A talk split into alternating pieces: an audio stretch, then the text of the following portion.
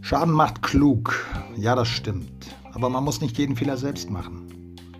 Aus den Erfahrungen anderer lernen ist immer eine gute Alternative und für Unternehmen eine preiswerte Investition. Sie hören den Podcast von Horizons Maritime Services. Mein Name ist Burkhard Müller. Ich bin Kapitän und arbeite für das Beratungsunternehmen Horizons Maritime Services. In kurzen Folgen möchte ich mit Ihnen meine Erfahrungen im Risiko- und Krisenmanagement teilen, die Ihnen und Ihren Unternehmen helfen können, Schäden, Unfälle und Krisen zu vermeiden. Oder diese erfolgreich zu bewältigen, wenn sie unvermeidbar doch eingetreten sind.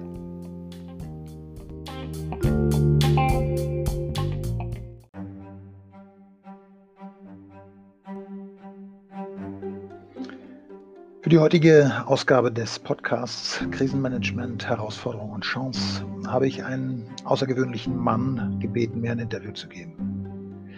Es ist Jan Hedegaard aus Schweden, Jahrgang 1944.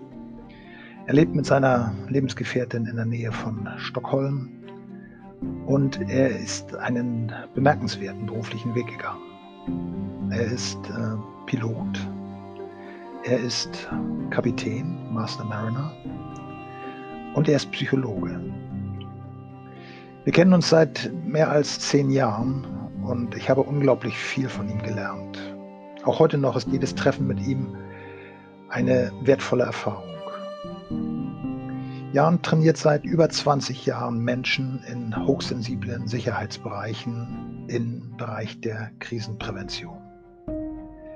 Er trainiert Besatzung von Kernkraftwerken, Piloten in Flugzeugcockpits, nautische Offiziere auf Kommandobrücken von Schiffen und Ärzte in OP-Sälen. Dass es in Schweden keine nennenswerten Zwischenfälle in Kernkraftwerken gab, ist auch sein Verdienst. Themen dieses Interviews sind die Bedeutung der Psyche in Krisensituationen die Wichtigkeit, dass man mental vorbereitet ist auf plötzliche Veränderung der Umgebungsbedingungen. Wir werden über den Gebrauch von Checklisten sprechen und über vieles mehr, was Training relevant, wichtig und nutzbringend für Menschen in sicherheitsrelevanten Prozessen macht. Dieses Interview werde ich natürlich in englischer Sprache führen und äh, hier noch ein Hinweis für Hörer, die eventuell einige englische Fachbegriffe aus der Luftfahrt vielleicht nicht so gut kennen. Äh, Jan wird dort in seinen Beispielen äh, einige dieser Begriffe verwenden. Äh, zum einen ist das Hypoxia, auf Deutsch die Hypoxie.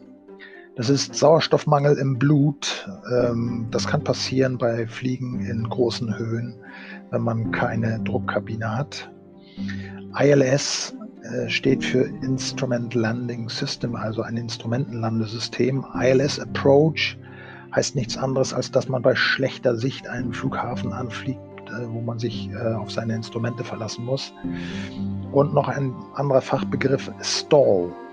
Stall ist der Strömungsabriss an den Tragflächen durch äh, zu, geringe Geschwindig zu geringe Geschwindigkeit ähm, oder bei einem zu starken Anstieg. Ein Stall ist äh, einer der gefährlichsten Flugzustände, der äh, in vielen Fällen unmittelbar zu einem Absturz eines Flugzeuges führt. Ja, soweit als kleine Einleitung. Also let's switch to English and uh, let's go to Jan Hedegaard.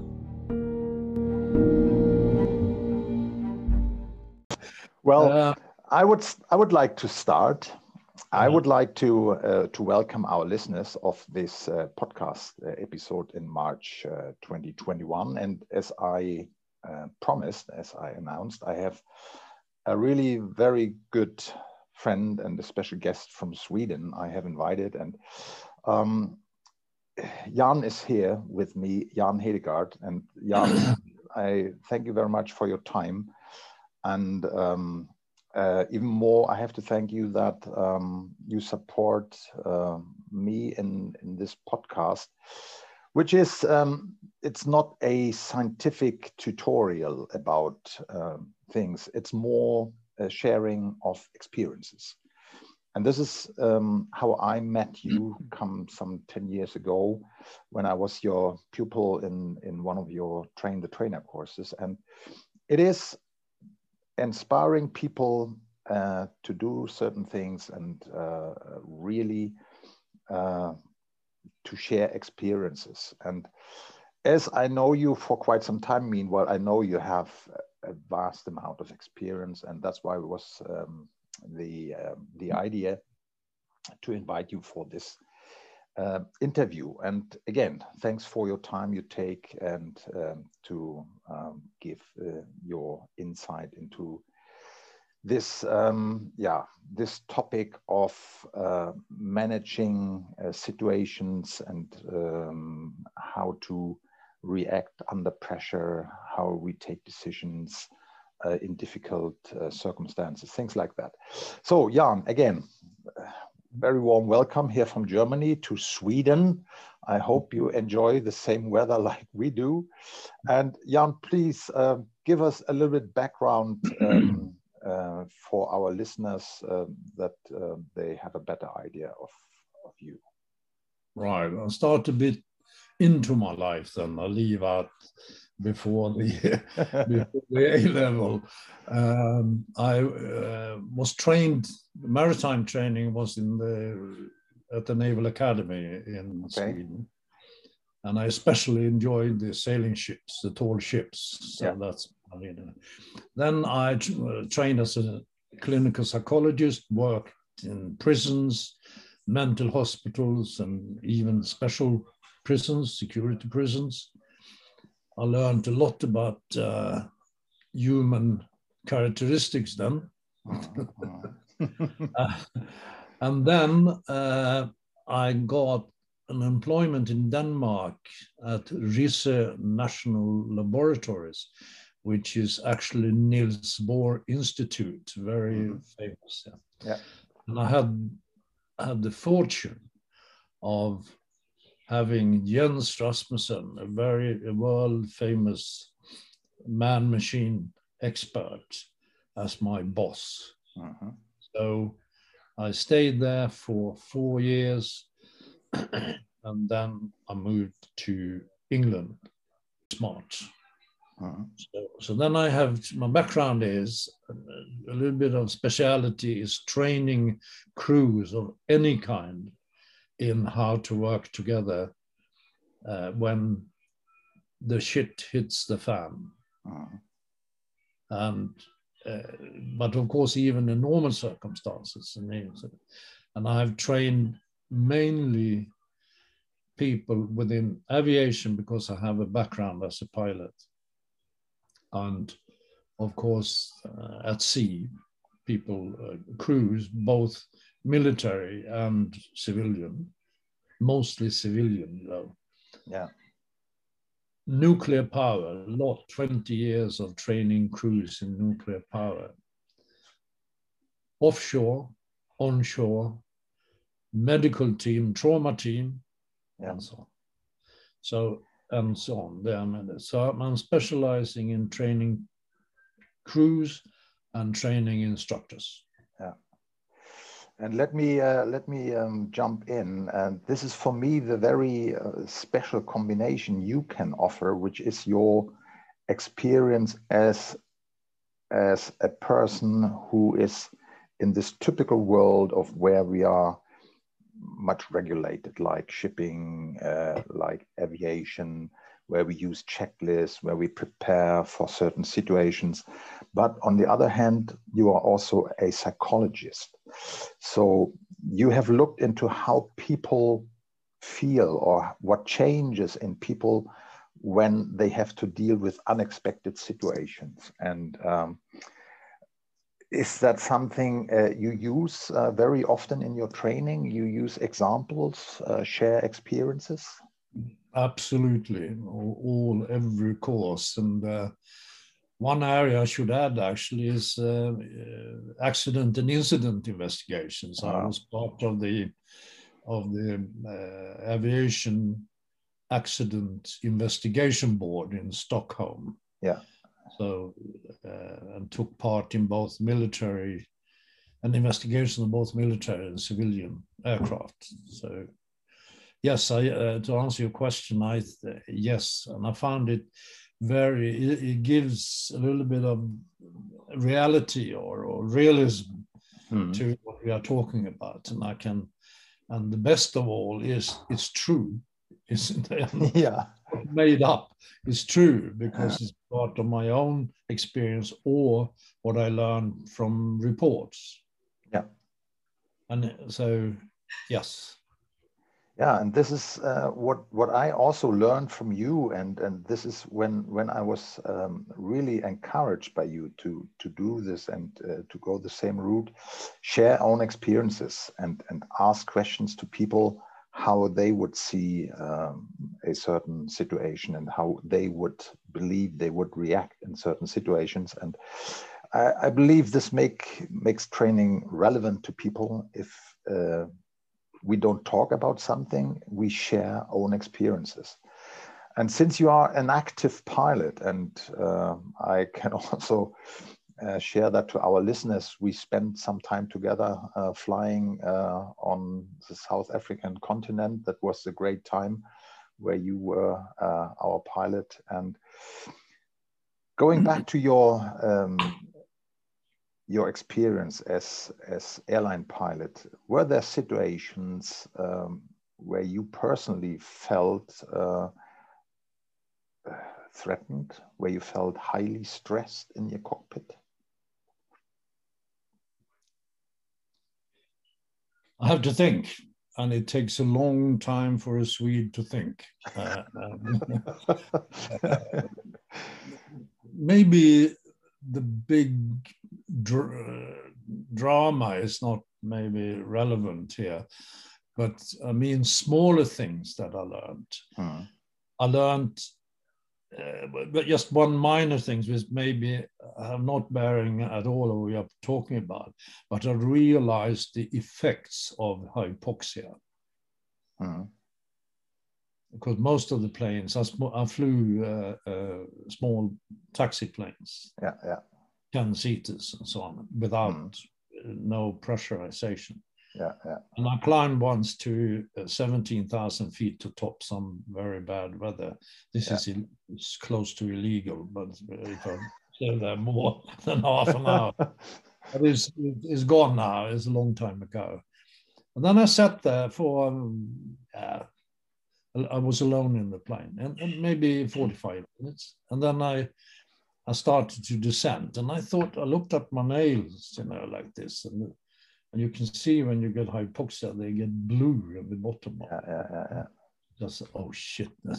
So we I we had oxygen, so I got the oxygen mask down and put it on my my face, yeah. and I took three breaths and the whole instrument panel lit up.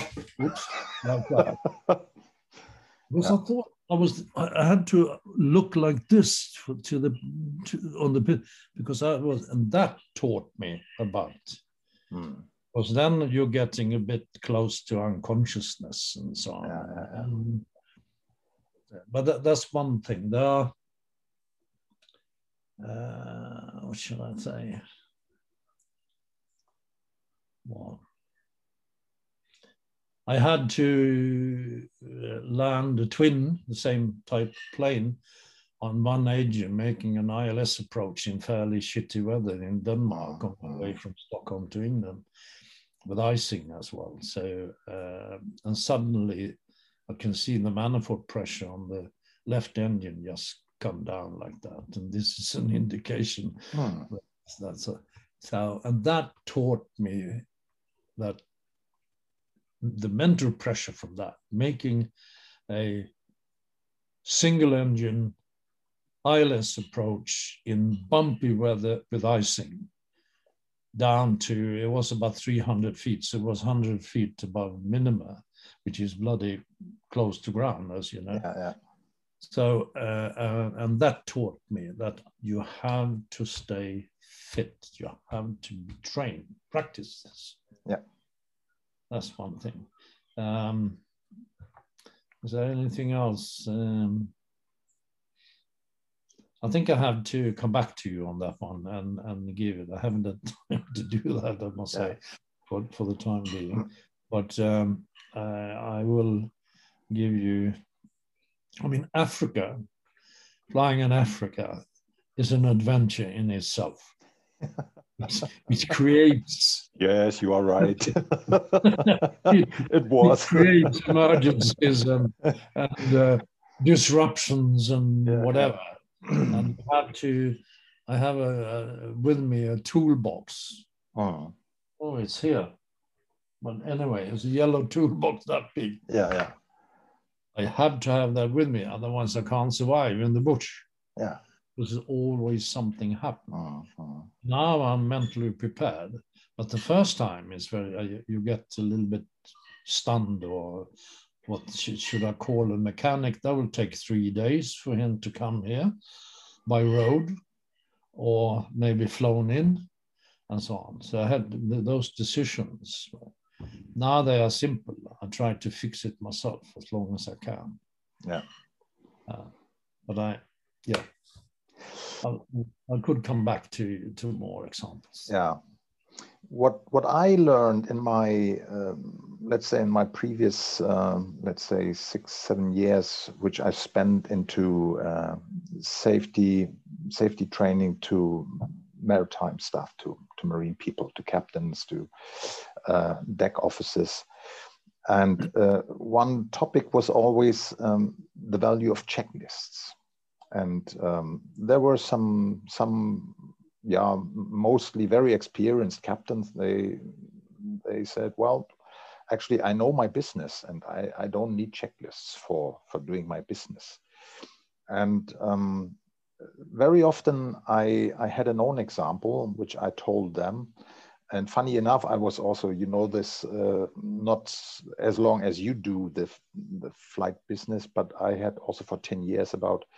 I had a, a private pilot license, and I, I did once an, an approach to a, a German uh, airfield or airport, where I made a mistake in the landing preparation, and uh, the the mistake I could not I could not identify myself, but the, the result of that mistake was that I did not have enough power to adjust my my altitude in the landing approach. And I had a high voltage line in front of me, which I needed to fly over, which uh, based on the on the uh, descent path I have already taken and the, the remaining altitude, uh, it, it, looked that I, I will not make it. So I needed the power urgently. And that created really highly stress, high stress in me. And I, I suffered from something like empty, empty head or frozen brain.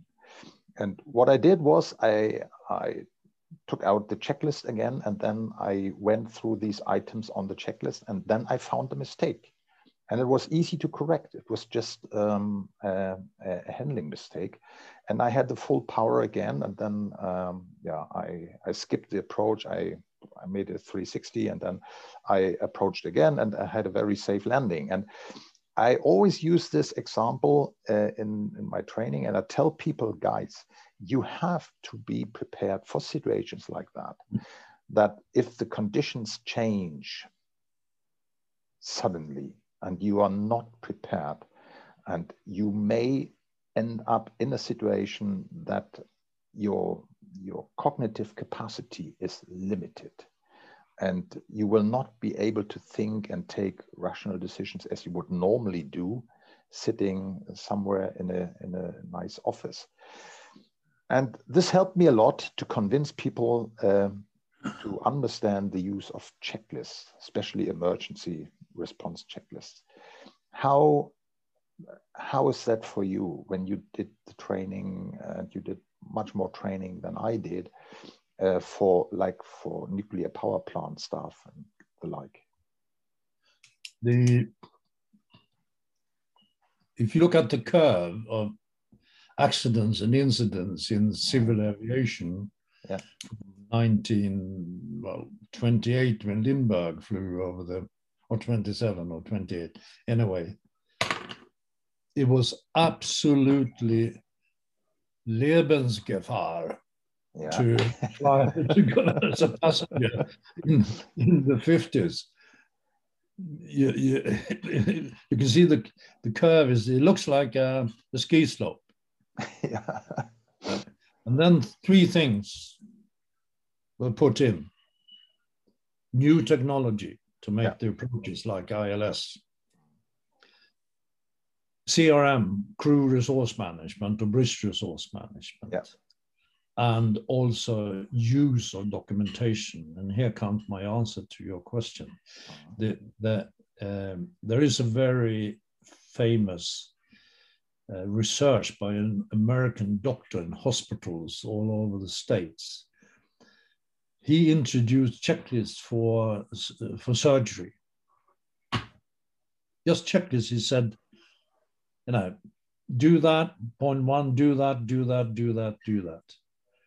And uh, please remove the towel you just put inside the stomach of a patient before you sew him up. Yeah.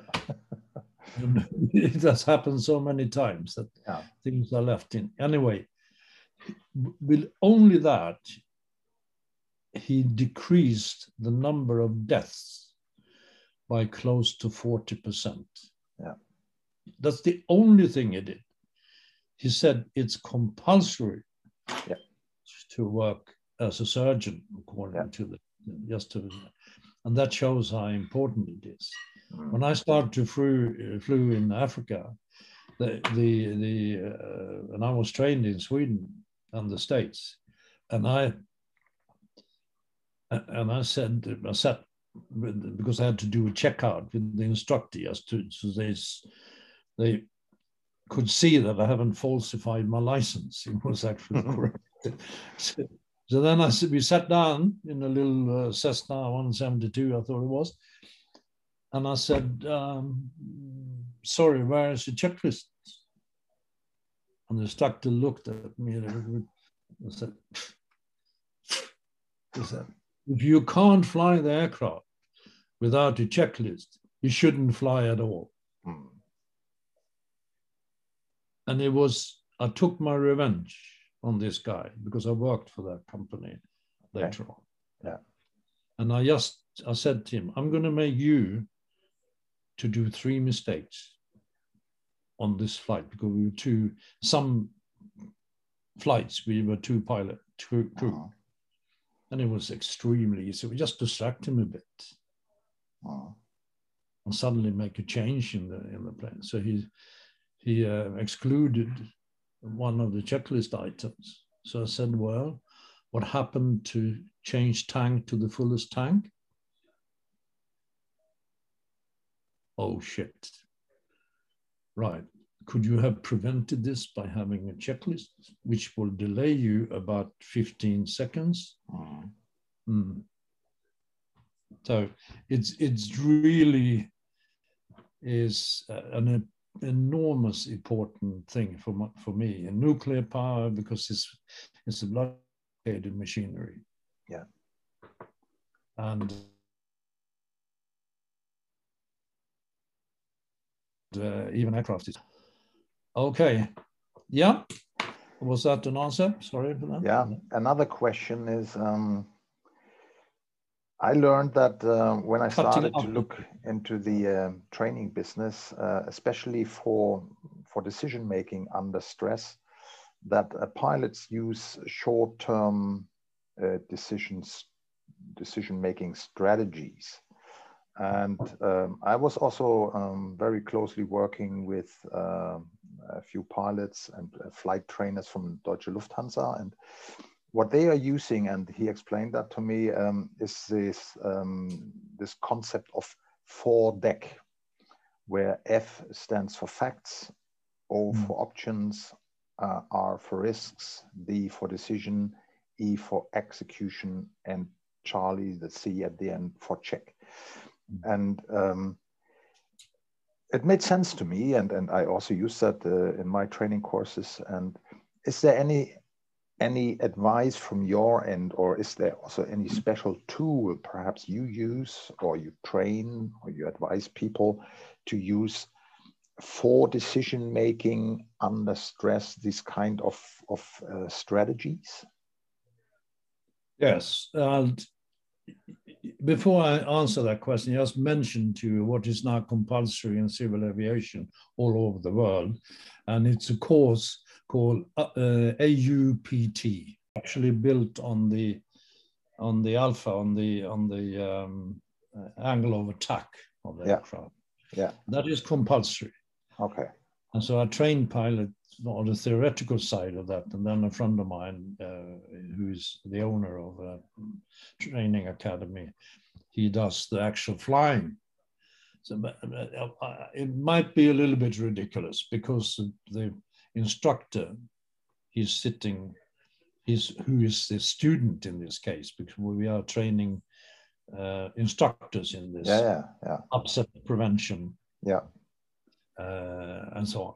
So uh, and of course they know it's going to be some kind of sudden suddenly the plane will be on his back mm. in some way or the other but they have said after us when we are made of uh, uh, we have checked it what they think and they have made them much more aware of as you said before they are more they have less surprise time uh-huh.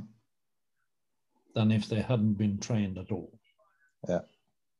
And the thing that threatens it all is spontaneous, quick actions. Spontaneous, quick actions, premature uh-huh. actions. Uh-huh. There is a famous Air France, um, I think it was a 380 or something, um, uh, hitting the in the middle of the Atlantic. Yeah, the uh, crash. Air France 900, I think it was. Mm-hmm. And that is a very good example of that. You can figure out because they did they didn't think they, they worked on the indications yeah. and the indications were wrong. Yeah. But it is is against the whole training that in order to gain speed you can't climb. Mm, mm. Yeah. If you pitch, if you pitch up 25 degrees, yeah, yeah. sooner or later you will run out of speed. Absolutely, yeah. In in, in a big uh, airliner. Mm. So, but they were so shocked, and this was a fairly unexperienced pilot because the captain was in the loo. Yeah. So, so that, that's one thing to, to return to your question, one golden rule is don't teach them too many of these uh, like uh, strategies or yeah, whatever. Yeah, yeah. Because then they mix them up. Yeah, yeah. I have picked out a few of them and I introduce them. So maybe during a whole course, uh, I have introduced four something like that. Uh, Depends uh, a little bit on the course. Yeah. But if you overload them with a lot of what do you call them um, acronyms? Yeah. Then then they won't they, because the brain will be so primitive when we are put under stress and especially threats to your life. Yeah. So the, the worst thing that could happen, and it mostly goes wrong, it's not very nice to have to say that. Quick, unknown, mm. um, complicated, life threatening. Yeah. If you introduce those four at once, there are very few. It was pure luck that they ended up not being killed. Mm. If I'm a little bit dramatic now. So. Yeah, yeah yeah, this is. Um, For example, is Harrisburg uh, the nuclear power station in in the states. TMI two, the number two unit in Three Mile Island. Yeah. Yeah, they are still digging out the uh, uh, the core at the bottom of, of the station of that. That was bloody, bloody close to another Chernobyl, or rather, it was before Chernobyl. So, Mm-hmm.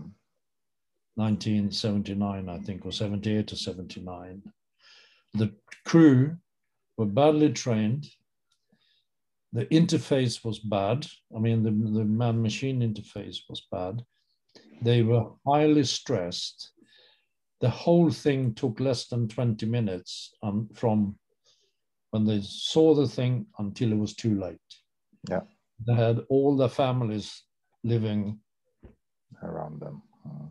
around the whole plant together with with uh, friends and whatever. So I, I have actually been there and interviewed them. Oh, So, uh, Yeah. so uh, and uh, yeah, and they said it was just dough up here, yeah, yeah. nothing really, couldn't think clearly. Mm, mm. So that is the, the risk. And then we do, as you said, short term. We or we take we, we do something spontaneously, which is closest to our training. And that doesn't mean it's it's a good solution. Yeah. Normally, I would give it less than 50% that it is. Yeah. So the only thing is uh, to, to practice and practice and practice and practice. Yeah. You know, the uh, American um, lieutenant colonel in the Marine. So you were with the lieutenant colonel. Yeah, he, he is rather famous. I can send it to you. It's very useful Yeah. advice to, to talk about. And he said that normally we say that we uh, live up far above our uh, normal performances or abilities when Mm. something goes wrong. No, we fall down to the, the fundamental level of training. Yeah. So you can't do anything when you're stressed and threatened to life for, for your life. You, the inventive part of the thinking is gone. Yeah. So it means that if you train them, then it's, I mean, you, you know, you know how many seconds I have in a twin in the Navajo, for instance, we flew in Yeah. Africa. Yeah. If I get a, an engine failure, suddenly on the right engine, there are, there are pistons and oil and bits and pieces coming out like that. Mhm. It, at the very moment I'm rotating, I'm up in, in a Navajo, it's about 75 to 80 knots. Yeah. if I continue climbing without doing anything, i.e., the gear is down, the, the, the right hand prop is not feathered, and so on, everything. How many seconds does it take until the aircraft stalls? I'm not an experienced pilot, but you are. Tell me, please. Yeah. It's, they done uh, research on that, 5.1 seconds. yeah. Which is And in that time, in that little period of time, I Yeah. have to say full power, mm, gear up, mm, flaps up, mm, identify dead foot, dead engine, speed, bang to, oh, sorry, feather, sorry, what am I saying? Um, identify, check that I have identified properly, feather the right engine by pulling the prop uh, mm, thingy back, bank towards the live engine and climb out five seconds. Yeah. If I don't know that by heart, then I'm dead together with my, if it happens. So that shows the importance of drill training if you want to insert yeah, yeah. uh, absolutely. training. Yeah. So, yeah. Um, So in, in this uh, upset prevention recovery training for in aviation, then, that's what we're teaching. So they should know. Now there's a technical aspect of it uh, to stall and uh, spins and so on. It's no fun to have an, an, Airbus 380 spinning. That's not fun, I think. Imagine. I have never experienced, but but they so they you have to know by heart so every time I line up with my, if I fly a twin, then comes football, gyro, flaps up, yeah. identify, dead foot, dead engine, verify, feather, and yeah. so on. I yeah. do this every, and maybe you saw that when I, I was talking to myself, and maybe you thought, oh, yeah, Jan, yeah, Jan is getting old now. He's talking to himself. no. well, actually, um, uh, it's it's really good to hear that from you because uh, we have um, we have used this concept also in the training for for marine officers. So when we do emergency response training uh, on the bridge, uh, we we also look into the uh, the initial actions, and I always I always push people to tell them you have or at least you try to memorize the initial actions. It's not much. However, it can save tremendous time and it can save uh, perhaps lives if you are able to initiate the initial actions which are needed for an emergency by heart and you just use the checklist to double check so, you know, we have these two concepts of, of using a checklist. Uh, we use it as a read and do checklist or as a do and read checklist. And uh, I believe in an, in an airplane cockpit, um, it's even more important because uh, things happen so quickly and uh, the time you have to recover from a life-threatening situation is much shorter than we have it on ships. But still, the concept of training people to understand that we have to prepare for the unexpected. This is, uh, I believe, absolutely the same. And I, uh, yeah, I learned a lot of this um, concept, this approach, how to make training relevant to people, how to make it valuable for them. I learned that from you. And uh, again, I thank you very much for that. And the last question I would like to, to ask you for, for today is, um, I mean, this is also something which is uh, unfortunate for for uh, human mankind. Um, but unfortunately, we only learn from from bad mistakes, or in other words, we learn from big disasters to to make um. change and and uh, to to instigate uh, new procedures, new law, new new uh, approach to the business. And um, of course, um, in the shipping world, we, we talk about uh, disasters like um, Titanic, like the ferry Estonia, and the most recent one, the, the cruise ship uh, Costa Concordia, where shortcomings in training were highlighted and also mm. uh, a lot of other things which then are put high on the agenda of the legislators for training, for uh, operational people, things like that.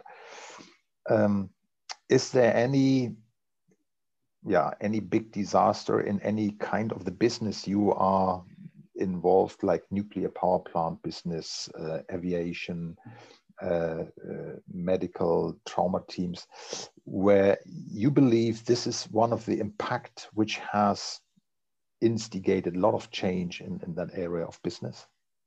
Yes, I think it has. And uh, uh, it started, as you know, in aviation. Yeah.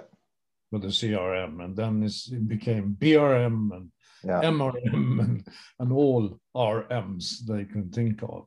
Yeah. Uh, the um, and that has drastically lowered human errors drastically. Mm. Yeah. I could, I would like to comment a bit, go back to one of your questions, because this has bearing to what you asked now. You asked whether there is something that we can teach the crews uh, when it comes to just decision making in this um, uh, upset prevention, for instance, uh-huh. training. And for during the 20 years I've trained people in in new, Swedish nuclear power and Russian actually and and uh, South African uh, down there. Uh, are trying to introduce, and they have said there was a good thing actually, three types of decision making depending on the time. Okay. And decision making by definition, then you don't the you don't know the action. You don't know what to do. Mm. Because if you know the, the action, then it's solution application is called. You just apply a, a known solution. And then introduced time on those points. If it's an immediate one, yeah. you have to do something within 10 seconds or something uh-huh. else. Then you make a decision yourself as the boss, as the captain, as whatever. Yeah. And then nobody should intervene. Of course, if it's completely bonkers, but the principle is that don't. You evaluate it afterwards. Yeah. The second type is you got maybe a minute. And here comes this, uh, what we, and I have incidents in Swedish nuclear power that can prove this, is we call that uh, uh, decision with consultation. Okay. Yeah. So you consult the crew. So you yeah. say, look, we have we have a fire there, and come on, I need action suggestions. Yeah. And then, as the captain or officer in charge or whatever, uh, then you uh, evaluate those quickly. And then, because that we have noticed increases the quality of the decision tremendously. It's about five times better normally. Yeah. And then you, so the first one is decision making without consultation. Yeah. You, you, in principle, you just give an order. Mm-hmm. Second one with consultation, just I would like action suggestions. Yeah. Thinking, thinking, thinking, thinking. Mm, that was a good one. He said that was a good one. So, yeah. okay, ladies and gentlemen, this is what we're going to do. And then comes the order. Yeah. The third type is when you have a lot of time, preferably more than half an hour. Mm. Then you well, then you can use a technique called decision making in groups. Yeah. And that is according to a checklist. Yeah. It's very simple. You define it, the situation, you ask for suggestions, you write the suggestions down, all of all people around you, uh, uh. and then you you uh, scrutinize these or evaluate these suggestions by positive and negative. Yeah. If we do this, what bad could happen? If you do that, what positive could happen? Uh-huh. Then you easily see we should we should scrap this one. Yeah, yeah, yeah. Then you you you so say okay, you write down the preferably on the if you have a, a board, so they know what to do if it's a long list of things you've done. Uh-huh. You say, ladies and gentlemen, this is what you're going to do. You do that, you do that, you do that, you do that. You, paragraph um, A, you do B, you do C, yeah, yeah. myself, I do D. Hmm. And that increases. I have actually, and I have introduced some nasty, bloody uh, uh scenarios to them with built in unknown uh, traps. Yeah. And I have apart from once, I think, during all these years, 30 years or whatever it is, I have never got a bad decision out of decision making in groups. Yeah. It's bloody impressive by a group that can do that. Yeah, yeah, yeah. Yeah. So yeah, that that really um, confirms that what what I believe is actually highly important. Um, if you are somewhere in an operational uh, control center and you are dealing with an emergency where one has to take the decision who is the boss the captain the the group leader whoever however also make best use of his team around him also in decision making. And as you just described it can be even done in very short time.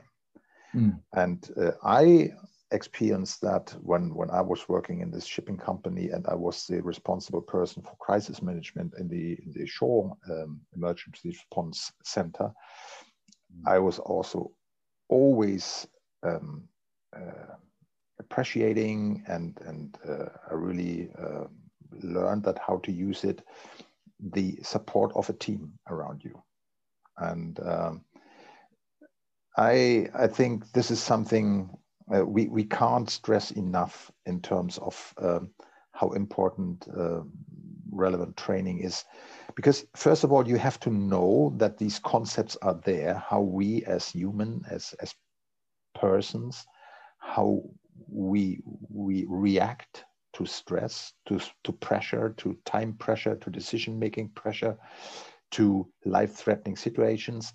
We have to understand that we have to use tools which helping us in these situations and how to use them it's it's a matter of training. And as you say um, at the end under extremely high pressure uh, our our cognitive performance goes back to the basic level of training then we do what what we have trained um, or we have been trained in.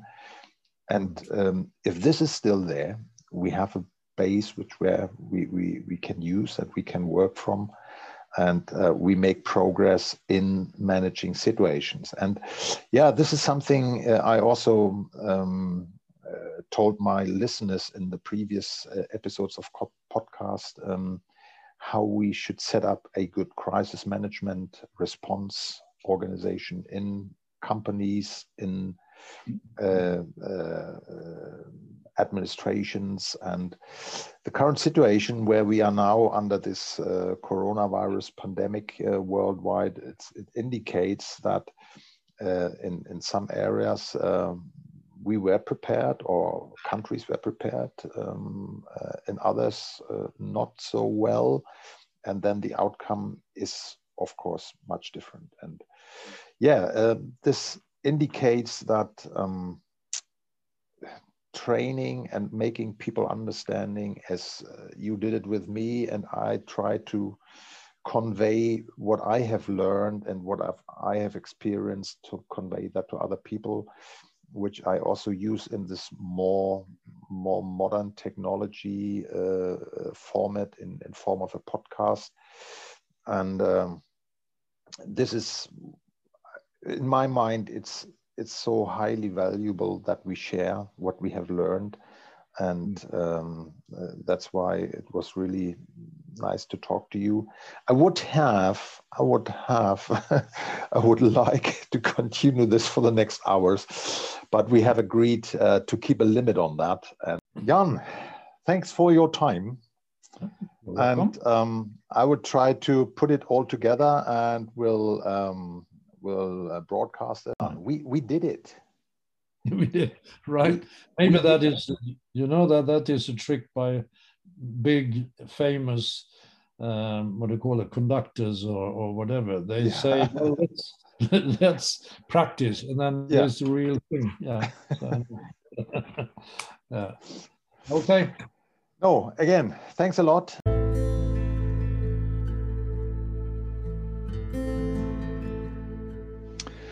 Well, let's make a short summary. What should be the takeaways of uh, this interview with Jan Hedegaard? I believe he mentioned and he really stressed how important it is to be mentally prepared. If you are not prepared, you feel highly stressed if you are exposed to a situation for the first time. If you are trained, if you can prepare, then the level of stress will be much less.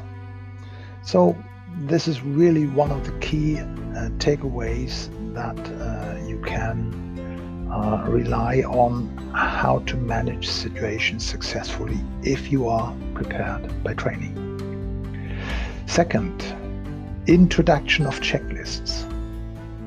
Just his example reducing deadly complications in hospitals in vital surgery on the human body accounts for 40% less deadly complications just by introducing checklists for these operations. And third, the importance of understanding how to take decisions.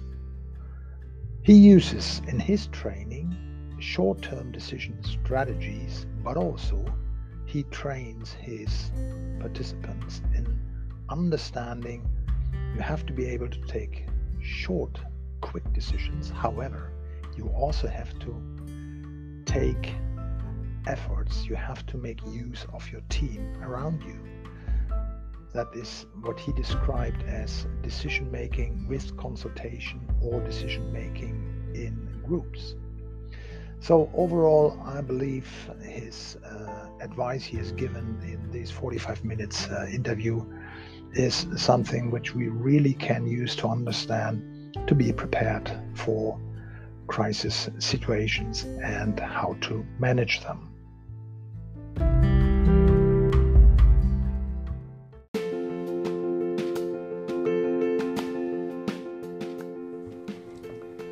So, das war's für heute. Vielen Dank fürs Zuhören. Wenn es Ihnen gefallen hat und die Informationen hilfreich für Sie waren, sagen Sie es gern weiter und hören Sie wieder rein zur nächsten Folge in vier Wochen. Haben Sie Fragen, Kritiken oder Hinweise, schicken Sie mir bitte eine E-Mail an podcast.krisenfachmann.de. Weitere Informationen finden Sie auf meiner Internetseite www.krisenfachmann.de. Also bis zum nächsten Mal. Auf Wiederhören. Ihr Burkhard Müller.